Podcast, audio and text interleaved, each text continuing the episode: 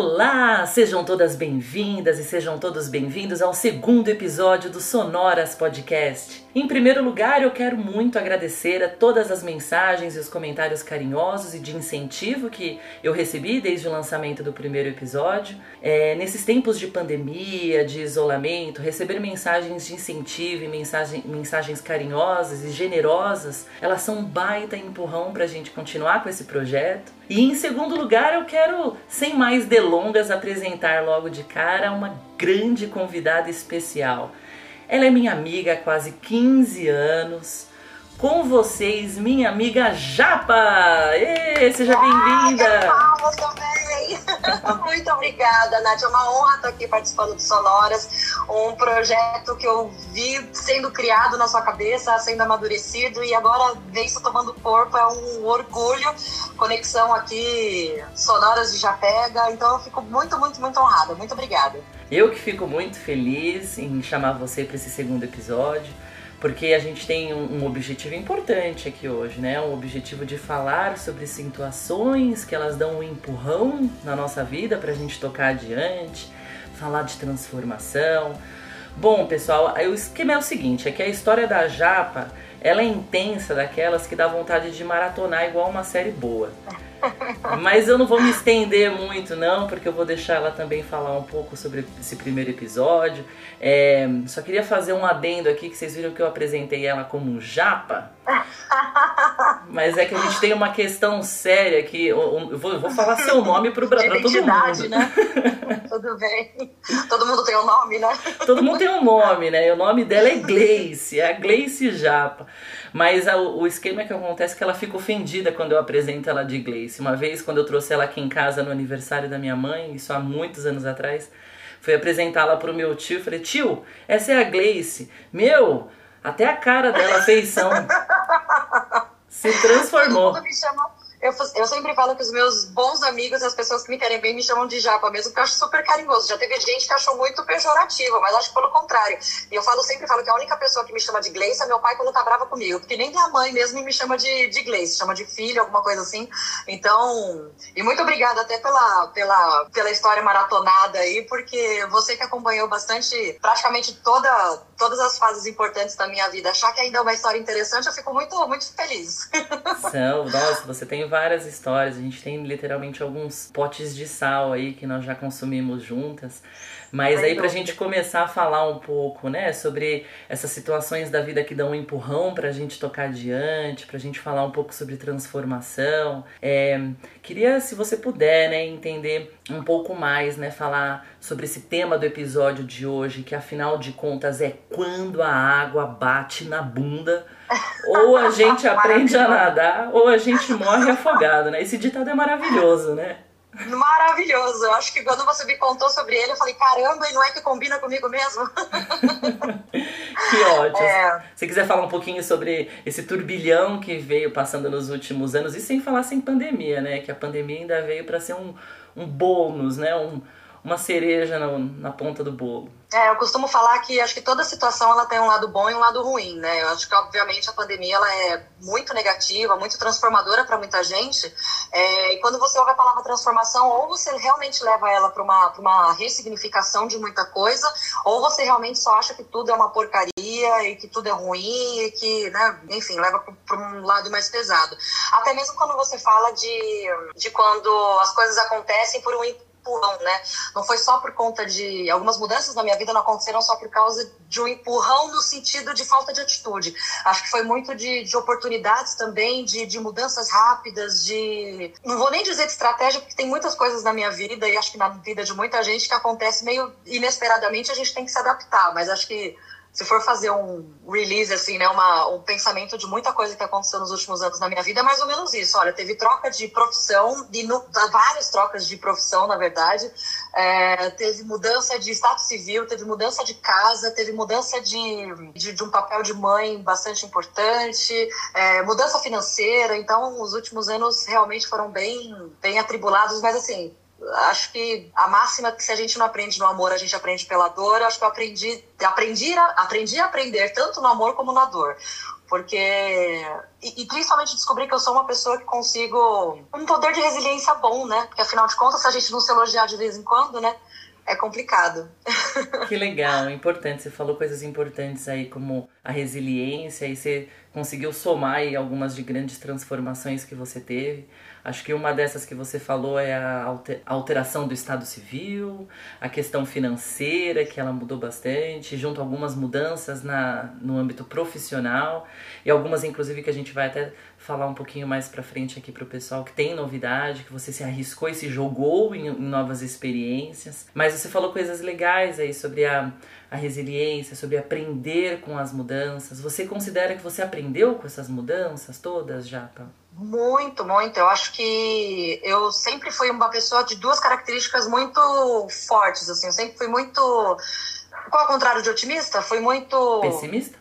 Pessimista, desculpa. Eu fui muito, sempre fui uma pessoa muito pessimista, tipo, ai, não vai dar certo. Ai, não sei o que, junto com uma insegurançazinha ali. E sempre foi muito reclamona.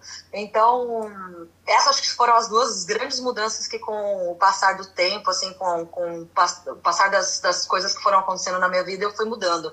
Então, essa é, capacidade hoje que eu tento desenvolver de sempre ver o lado bom de alguma coisa, de tentar ser grata mesmo pelas dificuldades. E isso sem, sem ser piega, sabe? de, de realmente você passar por uma dificuldade e saber que aquilo vai te transformar, aquilo vai te amadurecer, é, eu acho que é um motivo de, de, de, gratidão muito grande. Acho que se você só consegue realmente isso quando você olha uma situação que de repente não é tão favorável na sua vida, um pouco de fora, né? Um pouco sem ser muito no meio do, do olho do furacão. Então acho que é, para muitas pessoas que estão ouvindo a gente, ou né, para você mesmo, para mim, enfim, é, as coisas estão realmente muito atribuladas. Acho que a gente precisa dar um dos dois passinhos para trás e ver que aquilo pode ser transformador, né? A minha separação foi assim. A minha separação ela foi muito difícil. Ela foi muito pensada. É, eu tinha uma uma relação de muita codependência com meu ex-marido. Uh, e isso envolvia tanto segurança como segurança financeira, como status social, como trabalho, porque nós trabalhávamos juntos, né? Nós tínhamos uma transportadora juntas e era e assim, é a menina dos meus olhos. A transportadora que nós tínhamos juntos saiu de um motoboy é, aglomerados numa garagem até hoje com comércio exterior, fretes é, no Porto de Santos, né? Então cresceu bastante, amadureceu bastante dentro de equipe e tudo mais. Então, isso teve um envolvimento para a gente bastante grande. Então, a decisão da separação, ela envolvia muitos aspectos da minha vida. E mesmo assim, eu cheguei à conclusão que valia muito mais a pena eu abrir mão de certas coisas e, e, e ressignificar. Essa palavra, acho que eu vou repetir ela para o resto da minha vida e muitas vezes aqui nessa nossa conversa, porque acho que é realmente isso. Eu decidi ressignificar muitas coisas na minha vida em detrimento a outras, tendo consciência de que seria muito difícil, mas em nome do caminho certo. Sabe quando você sente, você toma uma decisão e sente aquele alívio, assim? Então acho que esse alívio é, é uma coisa que eu aprendi também, que é o melhor sinal de que você está no caminho certo. Que legal, essa sensação do alívio eu sei porque eu também tive oportunidade de senti-la em algumas decisões que eu já tomei na minha vida e isso realmente é, é prazeroso, né? Para quem está nos Exatamente. ouvindo, também vai poder ponderar aí as decisões que tomaram na vida e que também foram aliviantes, né? É, deixa eu te fazer uma pergunta, Japa. Como foi durante essas mudanças todas? E essa é uma que você falou sobre a questão do casamento, ela é bem significativa. Formar uma rede de apoio para que você conseguisse lidar melhor com essas mudanças, porque inclusive precisa de bastante autoconhecimento, acredito, para você dar esses dois passinhos para trás, uhum. avaliar com ponderação e inclusive tirar boas lições das mudanças.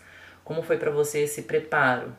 Essencial. Acho que eu não teria conseguido é, passar por alguns períodos da minha vida, principalmente esse, se realmente eu não tivesse é, pessoas chaves na minha vida. Então, como eu disse, né, é, essa minha separação envolveu um lado profissional. Então, eu tive apoio da Nair, que foi a minha coaching, para somatizar, é, é, é, fazer um, um, um apanhado da, da, dos meus talentos, daquilo que foi feito, né, porque eu estava mudando de profissão, na verdade, né? Eu sou formada em fisioterapia, trabalhei alguns anos em, nessa área de spa, que foi onde a gente se conheceu. Então, eu trabalhei por vários anos nessa área, que foi onde a gente se conheceu. Uh, depois eu fui para a área de vendas de móveis planejados, então na parte comercial, e depois eu fui para a parte de gestão. É, de novo, né, não só pelos empurrões que a vida dá na gente, mas também por aproveitar oportunidades, né? Então, hoje em dia, como muita gente fala de mudanças de profissão, de mudança de carreira, e isso aí eu já tô assim, ó, tirando de letra. E aí ela conseguiu me ajudar, me dar um pouco mais de segurança nessa, nessa nova empreitada é, de gestão de empresas, né, que foi a área que eu fiz, fiz também meu MBA. Uh, ah, durante a separação eu tive uma, uma crise séria de depressão, então era muita coisa, era um, era um ritmo de trabalho, eu sou muito workaholic, era na verdade, né, eu nem me considero mais, porque acho que eu aprendi a a centralizar um pouquinho, né? A, a, ter um pouco mais de equilíbrio. Então, mas era uma fase que eu estava extremamente workaholic na, na, na, transportadora. A transportadora trabalha com prazos, então, né, assim como várias outras profissões. Então, também ele tem uma demanda bastante grande. Então, nessa depressão, eu tive auxílio da doutora Carla Marcelino, que é maravilhosa, juntamente com a Santina Rodrigues, que é minha terapeuta e sempre falo que todo mundo precisa de terapia na vida, tendo um problema a resolver ou não, porque o autoconhecimento, como você mesma falou, acho que é essencial. É, para você saber os seus limites, que é uma coisa também muito importante que eu aprendi nessa fase, de ter essa realmente essa conexão entre a minha mente e o meu corpo, né? Que meu corpo não estava respondendo, mas a minha mente estava lá, não parava de trabalhar. É, uma das fases mais difíceis nesse processo entre a depressão e o, e o, e o trabalho e o MBA foi realmente admitir que eu precisava parar, foi realmente desligar o WhatsApp, que hoje em dia é uma coisa extremamente mandatória, né? O WhatsApp ele tá hoje aí sábado, domingo, fora de horário comercial. Se você vê, te engole realmente, né? Como me engoliu. Então, essa rede de apoio fora os amigos, né? Você, algumas amigas que a gente tem em comum, é, a compreensão disso, colo de vez em quando, é, é a compreensão que eu tive de amigos, é, de entender que tinham momentos que eu não precisava de crítica, eu não precisava de, eu não precisava de conselho, eu só precisava ser, ser ouvida, sabe? Ou ser acolhida. Isso foi também de extrema importância. Então, ter pessoas de confiança, sendo profissionais ou sendo do, do, do, do meu âmbito pessoal, foi essencial. Pessoas, né? Rede de apoio apoio, né? Isso é muito importante. Você trouxe várias é questões que, que acho que elas podem estar ser, ser comum com várias pessoas que estão escutando, como a questão da depressão, a questão da aceleração, a questão do não conseguir parar, do workaholic. Como é que você tá hoje? Hoje é muito engraçado. Eu voltei é, nos, nos, últimos tempos, na verdade, né? Quando eu saí, o casamento acabou, né? Eu acabei saindo da, da transportadora, da empresa. É, não consegui uma recolocação muito rápida na, na área de gestão, mas fui convidada a voltar para o spa. Depois que eu passei pro, voltei pro spa, eu também acabou que não deu muito certo, eu voltei para a área comercial de móveis planejados. Então parece que a vida ela seguiu um, dois, três, agora tá fazendo três, dois, um, né? Daqui a pouquinho eu volto a fazer massagem de novo. mas é, mas foi assim bastante interessante porque como eram áreas que eu já tinha foi, foi revisitar certas áreas de, de, profissionais, eu pude sentir assim muito forte como eu não sou mais a mesma pessoa, de como o tempo passou e eu amadureci, e principalmente de como as experiências que eu tive nas outras áreas somam na minha vida de hoje, né? Um exemplo, eu estou hoje com, a parte comercial de, de planejados e quando eu trabalhei com isso da primeira vez, eu era assim, uma negação para números, para negociação, para argumento de vendas, para abordagem de cliente, atendimento. Hoje em dia é. Eu sei que eu tenho uma trago uma bagagem que meu atendimento hoje, minha negociação hoje, a minha autonomia para fazer certas coisas é completamente diferente. Então, da mesma forma, a, o meu ritmo de trabalho, apesar de também ser com prazos, né, atendimento ao cliente, é venda, é meta e tudo mais, eu aprendi que eu saber parar é extremamente importante. E ninguém vai me dar esse privilégio de escolher parar. Se eu mesma não colocar esse limite para mim.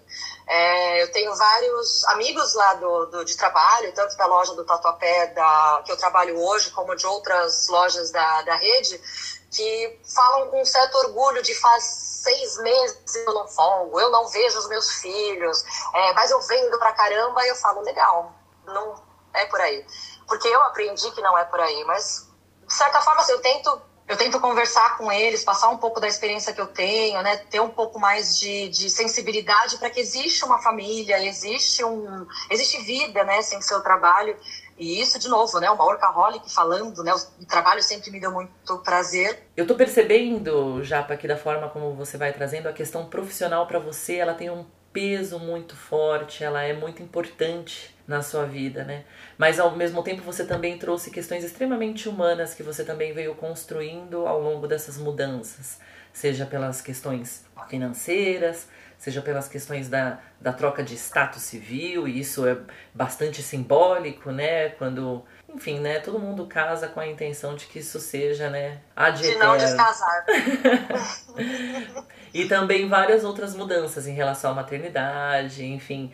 Esse, você hoje você consegue considerar que existe um equilíbrio, então, aí entre todas essas mudanças e a forma como você se transformou, já que você já mesma disse que você não é a mesma de antes. É, não, eu acho que eu só consegui um um pouco mais, hoje em dia, né, conseguir um pouco mais de equilíbrio em relação a isso, porque eu me descobri mãe na pandemia. Então, isso fez com que existisse uma outra preocupação, que não é só uma preocupação do peso da preocupação, e sim o prazer de, de, de estar com a minha família, o prazer de estar com a minha filha, é, de ter realmente construído uma relação com ela durante a pandemia, né? Por isso que eu falo que toda situação ruim tem uma parte boa que trabalhando tanto como eu fazia antes, eu não tinha oportunidade, eu não tive, na verdade, oportunidade de ver minha filha crescer, de acompanhar certas fases dela.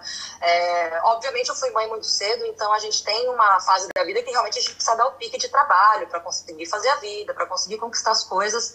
Mas acho que hoje, com 38 anos, eu consigo parar um pouquinho, né? Não, não dar, conseguir equilibrar um pouquinho as coisas é, para dar mais atenção para ela, que acho que para mim foi o meu grande ganho. Hoje ter a minha filha do meu lado, do jeito que é, é foi o meu grande ganho. E isso faz com que eu consiga equilibrar o trabalho também.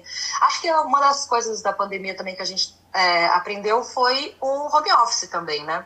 Então eu consigo trazer um pouquinho de trabalho para casa, ficar um pouquinho com ela, fazer ela participar, é, é, é, fazer ela entender o que, que eu faço hoje como, como profissão. Então incluir ela também nessas coisas é muito muito bom para mim. Que legal. É realmente eu eu que também sou mãe. É, Isabela tem, lógico, pai vê na, na no, nos períodos, enfim, durante a pandemia isso está bem mais difícil, então partilho da mesma experiência da da unificação, da parceria, desse grudinho que a gente ficou assim durante a, durante a pandemia. Também, como você, eu considero um grande ganho, mas a gente vem de realidades diferentes, de formação diferente, né? Eu tenho uma rede de apoio diferente da sua. E, sim, sim. e hoje em dia você consegue se considerar a rede de apoio dela e ela a sua? Como é que é essa. Ai, nossa, né?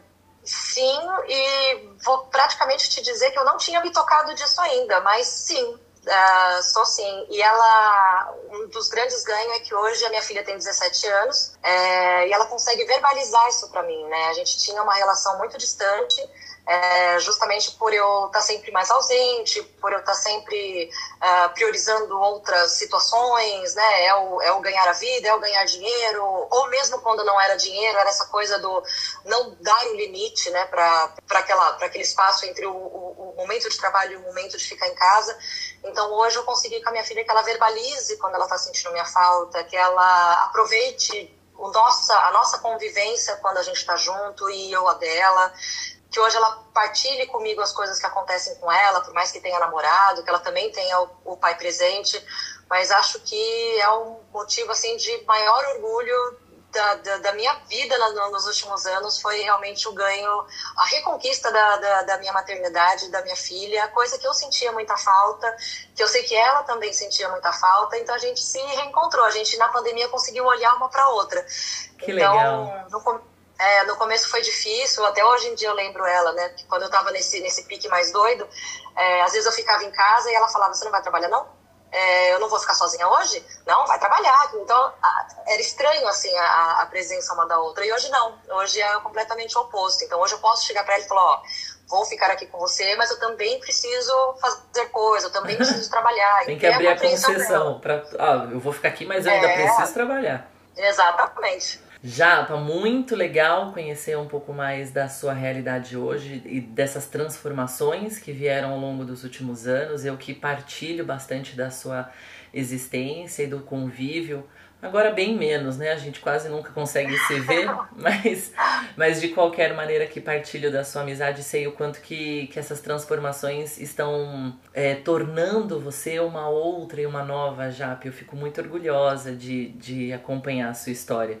E tem uma das histórias que você fez nos últimos tempos, e aí você me ajuda a corrigir aí, porque eu acho que foi muito próximo do início da pandemia. Foi, foi. Que foi você se arriscar em um projeto muito legal E, e um dos motivos pelo qual eu queria trazer aqui, e é, e é o grande quando a água bate na bunda, a gente aprende a nadar, que é você se tornar a idealizadora de um brechó virtual. Você pode contar um pouquinho mais pra gente sobre essa história? Claro, é, é, o consumo de brechó e o, e o, reutilizar coisas sempre foi uma coisa muito natural para mim, né? Desde o verso do papel até a reciclagem em si. É, não são grandes atitudes, mas acho que são atitudes que eu consigo colocar no meu, na minha rotina, no meu dia a dia. Então, durante a pandemia, eu estava já desligada da, da, do meu trabalho como, como, com gestão, né? Estranhando a pandemia toda, né? A partir de mais ou menos, né? Estranhando ainda, sabendo viver de forma solteira, porque eu tinha me mudado para minha casa em dezembro, a pandemia começou em maio, março, né, por aí. E eu tenho, e aí eu comecei a pensar o que, que eu poderia fazer, como é que eu poderia aproveitar esse tempo mais em casa, mais ocioso, né, desempregada pela primeira vez praticamente. E não tem jeito, né? Quando a gente faz uma mudança em casa, a gente coloca tudo dentro de caixas e na hora de tirar das caixas é que a gente fala, hum, isso aqui não uso faz tempo. Hum, isso daqui não sei o quê. Ah, esse daqui acho que nem precisa. Você vê um, um, um, espaço no armário e começa a fazer concessões, né? Então, esse daqui acho que eu prefiro esse do que esse, enfim. E até trabalhando com móveis planejados, eu participei muito desse processo com algumas pessoas também. Pessoas que vinham, por exemplo, de, moravam em casas e iam para apartamento. Então, também tinha aquela questão do desapegar. E já tinha percebido como o desapego ele, ele acontece para certas pessoas de uma forma muito natural e muito desprendida, e como para outras é extremamente sofrido. Uhum. É, e comecei a perceber que justamente é sofrido não só pelo apego material, mas por um apego emocional é a história que aquilo traz, é uma lembrança que aquilo, aquilo gera, uh, é aqueles bilhetinhos que você acaba achando lá da oitava série de alguém, ou de um namoradinho, ou de uma amiga, aquele caderno de perguntas da oitava série que você encontra.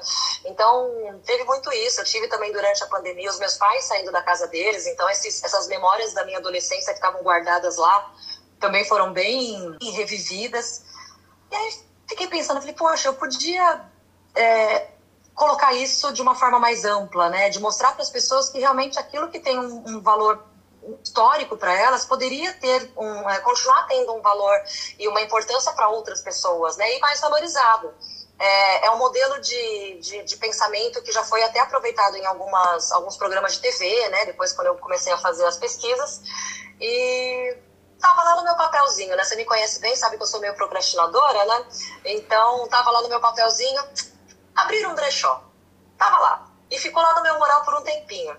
E a minha tia, na, a minha mãe, na verdade, tem uma prima que é costureira e ela tinha algumas cadeiras de escritório para vender.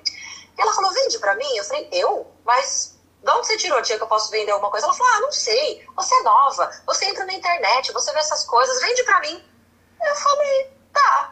Peguei a cadeira, a tia, o meu lembretezinho no meu mural que eu tinha vontade de fazer um brechó, vendi tudo no final de semana. Ela ficou empolgadíssima. Começou a me dar até quatro de Jesus para vender.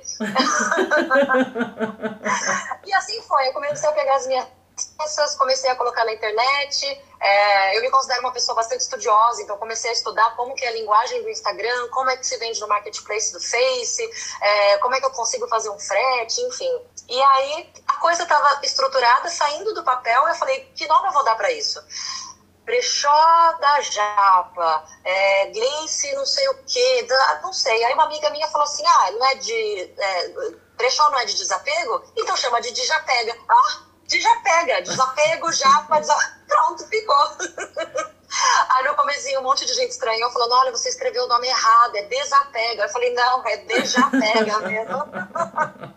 aí depois quando eu vi que eu era mestiça, né, aí tudo se, se, se encaixava. É, hoje o Diapega, ele conta com 200, ele conta com menos de um ano, eu, eu oficialmente, assim, é, comecei as publicações no Diapega em agosto do ano passado, mas eu comecei mesmo a me dedicar a ele mais ou menos em fevereiro, é, que aí realmente eu fui estudar, realmente eu tive uma constância de posts, realmente eu comecei a eu cumpri realmente a ideia. Então, realmente, agora em fevereiro de 2021 é que eu tive a escolha de, olha, vou continuar ou não vou. Então, eu trabalho muito com consignação. Olhei aquelas peças que eu já tinha, as pessoas que estavam contando com aquilo, eu falei assim, meu, vou investir.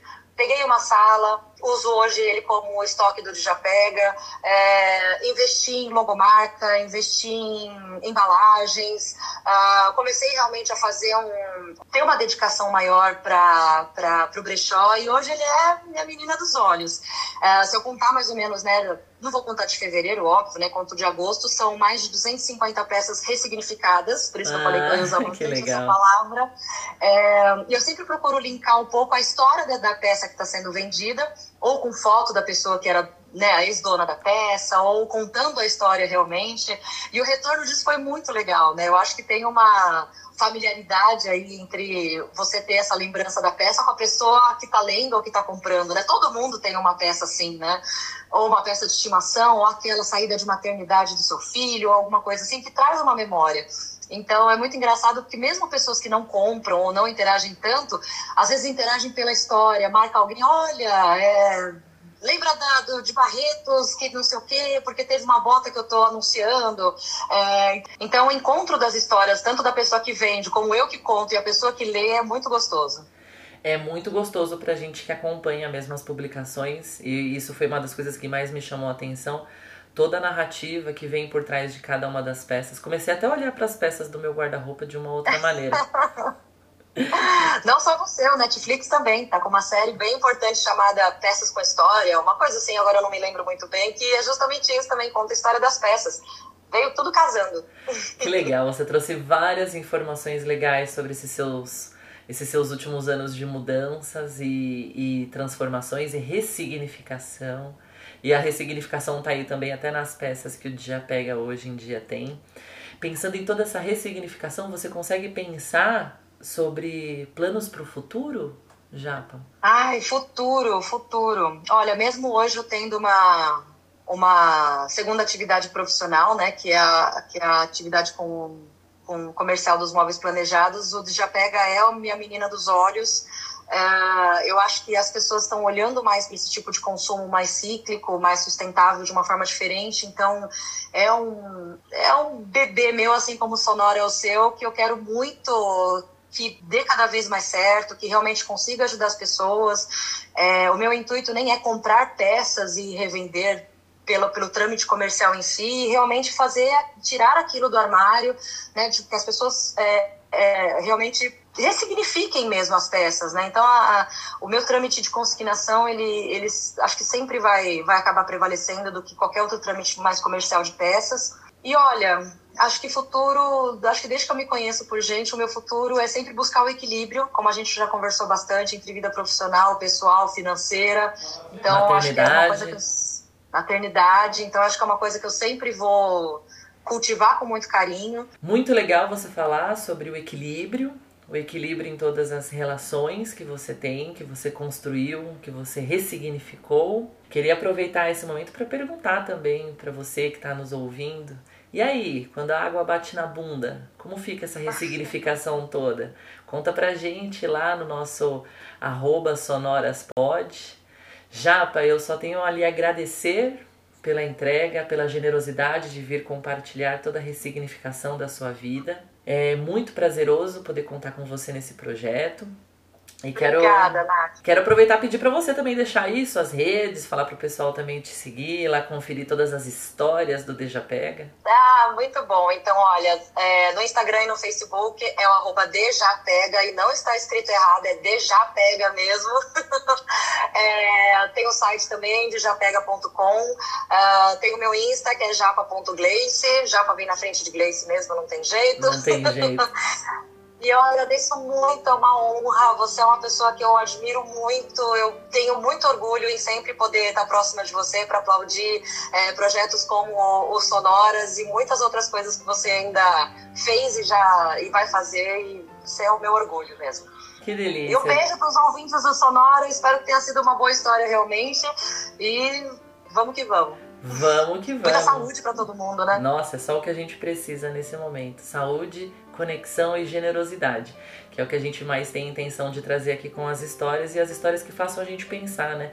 Todas as mudanças que a gente vem passando, todas as transformações, a ressignificação de cada uma dessas fases, como você tá aí, sempre tentando equilibrar os pratinhos na busca do equilíbrio, mas conseguindo perceber ganhos conseguindo perceber Sim. como essa transformação tem, na verdade, transformado você de fato em uma outra pessoa. Isso é muito legal porque isso lembra com certeza do papo com a Aline, né? E que bom que muda, né? Pensando nas nossas formações psicológicas, sociológicas e biológicas, isso muda. E que bom que muda quando muda com toda esse toda, toda essa carga de conhecimento sobre si mesmo, né? Isso é muito bom. A mudança é a mudança é movimento, né? O movimento é vida e a, a, as mudanças às vezes doem, mas quando a gente encara essa dor, ela é bastante bastante importante para todo mundo. Bastante importante, muito bem. Bom, para vocês que nos ouviram até agora, quero agradecer e lembrar vocês que logo em mais vai ao ar o terceiro episódio. Não deixa de comentar sobre as suas transformações e sobre, sobre as suas ressignificações também lá no arroba sonoraspod. E até o próximo episódio.